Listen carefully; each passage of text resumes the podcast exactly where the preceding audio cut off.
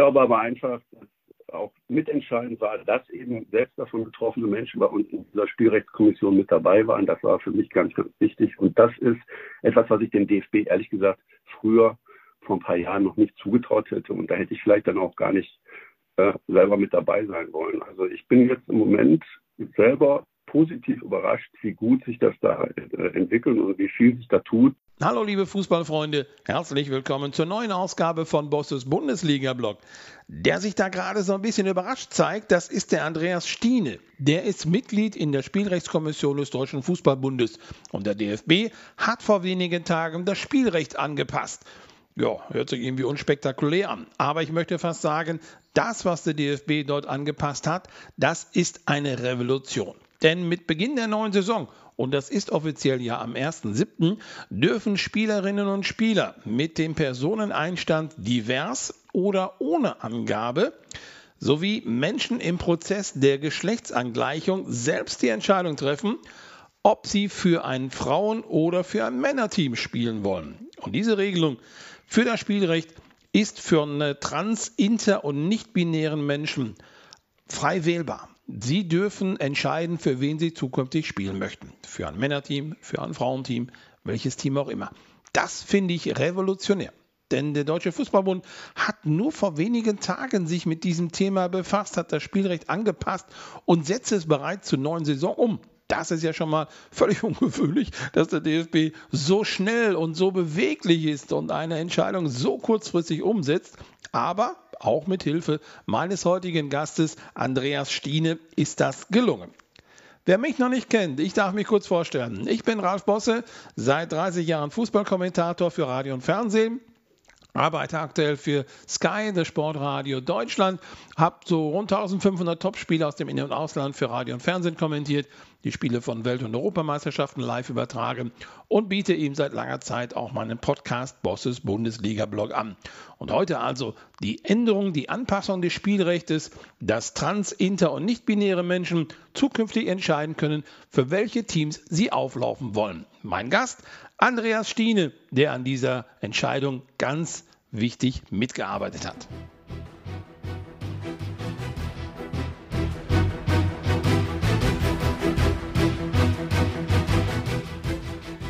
Andreas Stiene darf ich begrüßen und er und seine Mitstreiter haben vor wenigen Tagen etwas auf den Weg gebracht, wo vermutlich niemand mitgerechnet hätte, dass das möglich ist und dass es so schnell umgesetzt wird.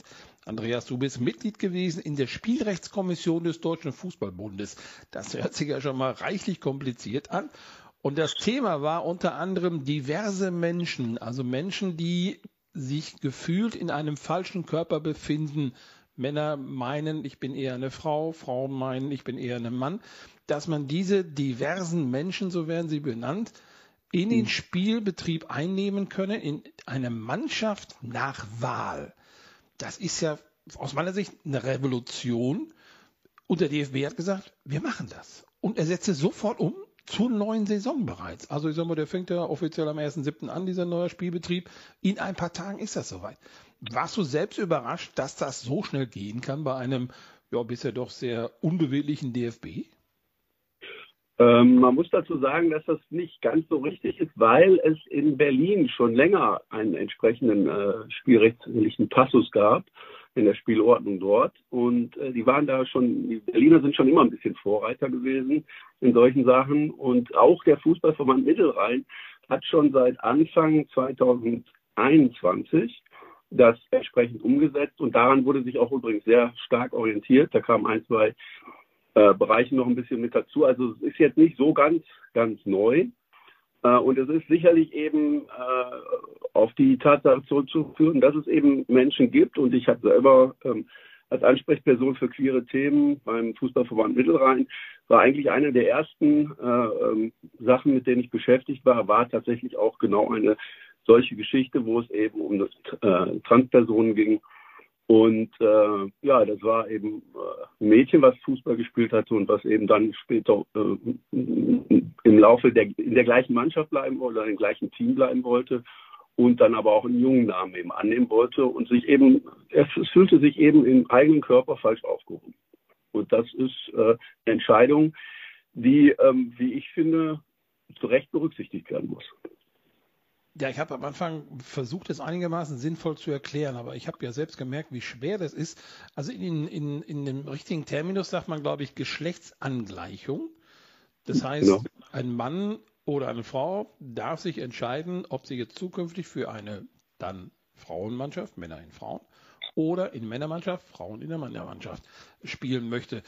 Auf den ersten Blick natürlich ist das heute in der Welt so. Menschen fühlen sich in einem falschen Geschlecht gefangen und sagen, ich bin jetzt zwar geboren als Junge, ich bin aber gar keiner. Das ist das Beispiel von den Mädchen dargestellt, das auch sagen, nee, eigentlich bin ich da falsch aufgehoben.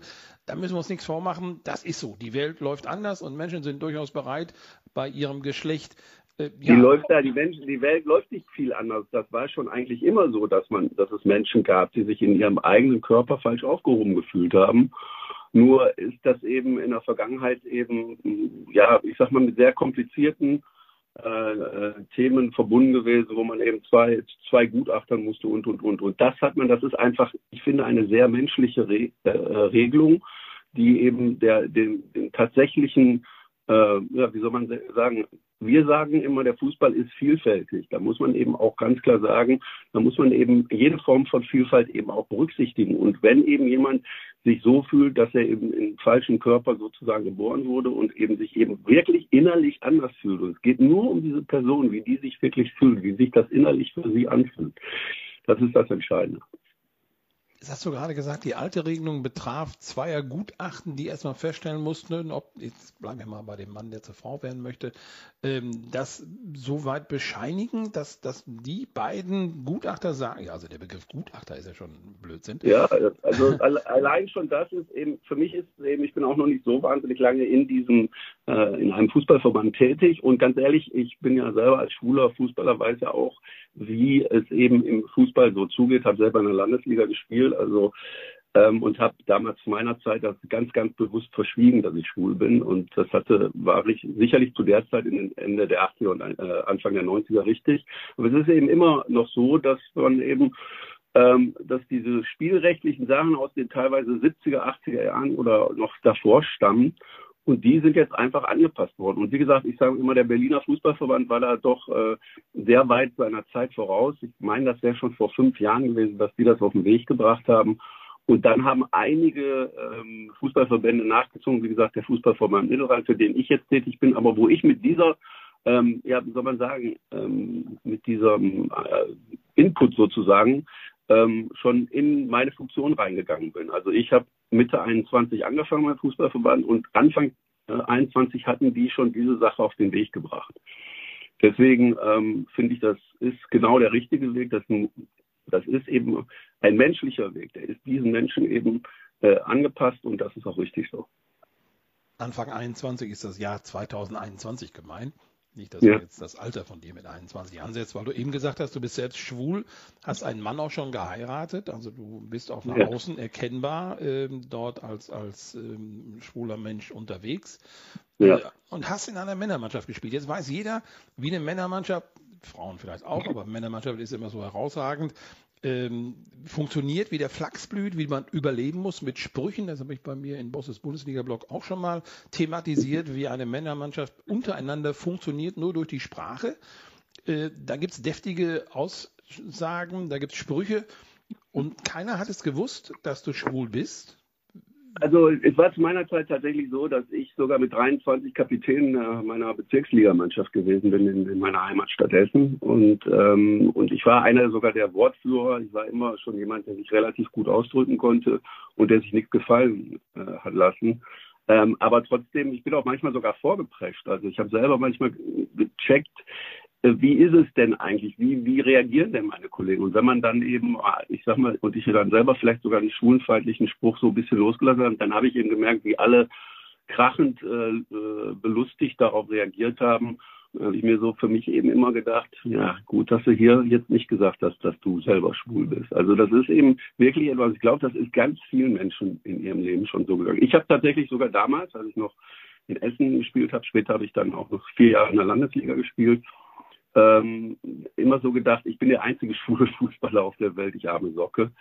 Aber dem ist eben überhaupt nicht so, sondern im Amateurfußballbereich gibt es natürlich auch eine ganze Menge schwuler Fußballer. Und ich glaube, es gibt auch heute immer noch welche, also vielleicht in Großstädten und in entsprechenden Regionen, ähm, vielleicht ein bisschen weniger, aber ich glaube, auf dem Land ist das schon teilweise schwierig, obwohl ich auch da Beispiele kenne, wo es gut funktioniert hat. Also ich kenne aus der Ecke Paderborn zum Beispiel jemanden, der ist auch sogar Kapitän seiner Mannschaft geworden, nachdem er gesagt hat, dass er schwul ist.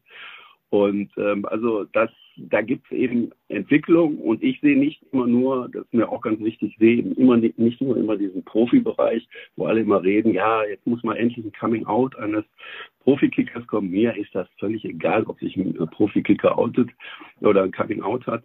Ähm, wichtig ist, dass er nicht geoutet wird von anderen. Das ist mir ganz wichtig. Und ansonsten gibt es viele Menschen, die schon seit vielen, vielen Jahren im Stadionumfeld äh, zum Beispiel die Queer Football Fanclubs in ganz Deutschland und teilweise in Europa, die eben wirklich was dafür tun, dass im Stadion eine andere Atmosphäre und ein anderer ähm, Umgangston äh, vielleicht dann herrscht und sie einfach auch eine gewisse Präsenz zeigen. Ob das aber immer so ist, dass die mitten in diesen ähm, Fanbereichen schon so absolut akzeptiert ist. Ich war, also ich mache das, bin seit 2007, habe dann mit den, äh, den schwul-lesbischen Fanclub Andersrum Rot-Wies hier in Köln gegründet zum 1. FC Köln und war da ähm, auch so mit einer der Initiatoren.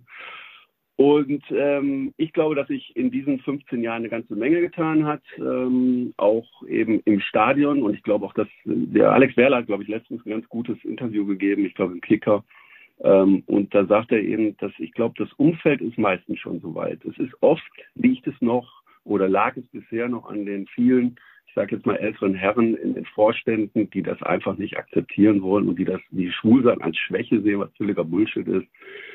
Und ähm, ja, also wie gesagt, das ist so ein bisschen Entwicklung. Im Moment glaube ich, das ist eine Entwicklung, wo man merkt, dass das geht nicht in die richtige Richtung, aber es gibt natürlich trotzdem auch noch riesengroße Probleme wir müssen diese Gruppe ja auch so ein bisschen verbreitern. Wir reden jetzt über Homosexualität, aber es ist ja trans, inter ja. und nicht binär. Also das ist ja nur wirklich alles abdecken, wer auch immer sich in welcher Form äh, geschlechtlich orientiert, darf jetzt in einer Mannschaft seiner Wahl Fußball spielen.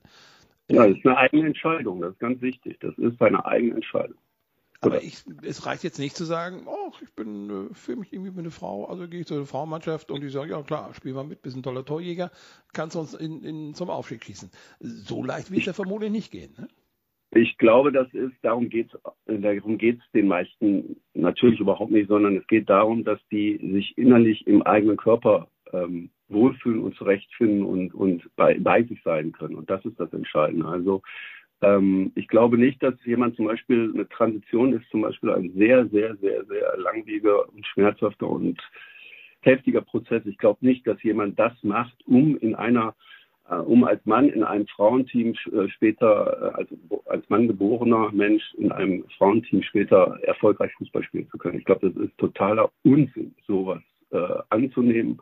Aber gut, ich habe es in irgendwelchen äh, sozialen Medienforen teilweise öfter gelesen und da kann man nur mit dem Kopf schütteln, was für ein Unsinn sich manche Menschen ausdenken.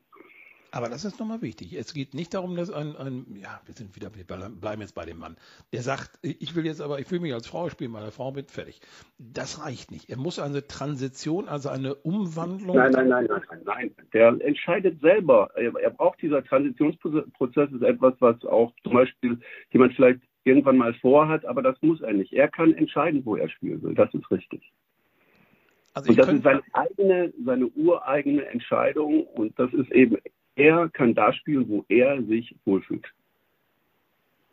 Und diese heißt, Entscheidung. Diese geschlechtliche Orientierung spielt dann so keine Rolle. ja, doch, die ist ja dafür, äh, die ist ja federführend, die ist ja dafür, die ist ja ganz entscheidend dabei eben, dass eben jemand sich in seinem Körper eben, sei es eine, äh, eine als Frau geborener Mensch äh, oder als Mädchen geborener Mensch sich eben ähm, nicht im eigenen Körper wohlfühlt und eben ähm, sich als Mann fühlt, ja, das reicht erstmal auch schon jetzt aus. Das hat in der Vergangenheit eben nicht äh, ausgereicht. Da müssten eben Gutachter und so weiter das mehr äh, verschiedentlich bestätigen. Und diese Transition, das ist ein nächster Prozess sozusagen. Da muss man, da entscheidet man für sich selber, will ich eine Umoperierung ähm, sozusagen durchführen. Und das ist nochmal ein ganz harter äh, Weg, den wir, glaube ich, als diejenigen, die davon gar nicht selbst betroffen sind, überhaupt nicht beurteilen können. Und deswegen bin ich auch froh, dass in der Kommission äh, zwei Menschen mitgearbeitet äh, haben, die selber genau das alles schon durchgemacht haben oder noch mitten in, der, in so einer äh, Situation sind. Und das ist äh, sehr, sehr wichtig. Ich finde immer, dass es wichtig ist, dass Menschen, die selber davon betroffen sind, in diesen äh, Spezialbereichen dann eben auch mit äh, bestimmen oder auch mit sagen, was Sache ist und ihre Meinung kundgeben können. Und wir sind froh gewesen, dass es so ist. Teilweise, wenn man Geschichten gehört hat, dann war man schon, das ist schon richtig heftig, was die da durchmachen müssen. Würdest du denn sagen, dass dieses Anpassen des Spielrechts durch den DFB ein Meilenstein im Fußball ist? Ich glaube, dass das echt ein großer Schritt ist. Wenn ich ganz ehrlich bin, ich selber, wie gesagt, habe ja erst so im Juli letzten Jahres mit so Verbandsarbeit begonnen. Und das hat auch damit zu tun, dass mein Fußballfreund Mittelrhein tatsächlich eben ähm, ja, Menschen sind, wo ich den Eindruck habe, dass die wirklich was bewegen wollen. Also gerade die Vizepräsidentin Johanna Sandfoss, aber eben auch der jetzige neue DFB-Präsident und ehemalige Fußballverband Mittelrhein-Präsident, der Bernd Neulendorf. Da hat man einfach gemerkt, dem geht es wirklich darum, ähm, im Fußball etwas zu verändern in Richtung mehr Vielfalt, mehr äh, Akzeptanz untereinander.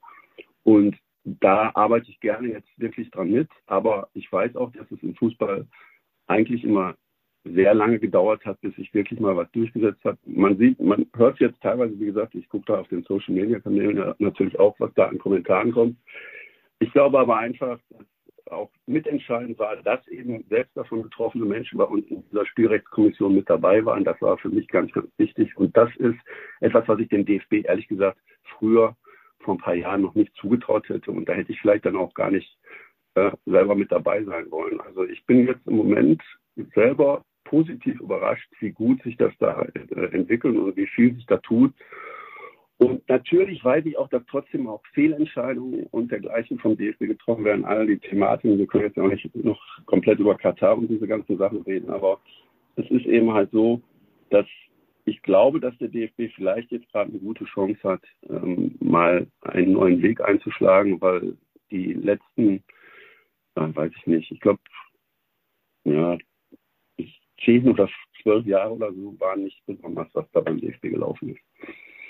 Da gab es eben auch viele Wechsel in der Präsidentenposition. Bernd Absolut, ja. macht da ja bisher zumindest einen sehr, sehr guten Eindruck. Und dieser Einstieg mit der Änderung des Spielrechts oder mit der Anpassung des Spielrechts an, an Teams, hat das vielleicht schon mal bewirkt. Andrea Stiene, vielen, vielen Dank, dass ich stören durfte, dass wir mit dir mal drüber sprechen konnten, über diese, wie ich finde, doch ganz bemerkenswerte Änderung des Spielrechts und dass der DFB da dermaßen schnell reagiert hat und es freigegeben hat, schon zur neuen Saison, also in ein paar Tagen offiziell beginnt die neue Spielzeit, dass diese Teams dann sich zusammensetzen können, wie die Spieler das möchten.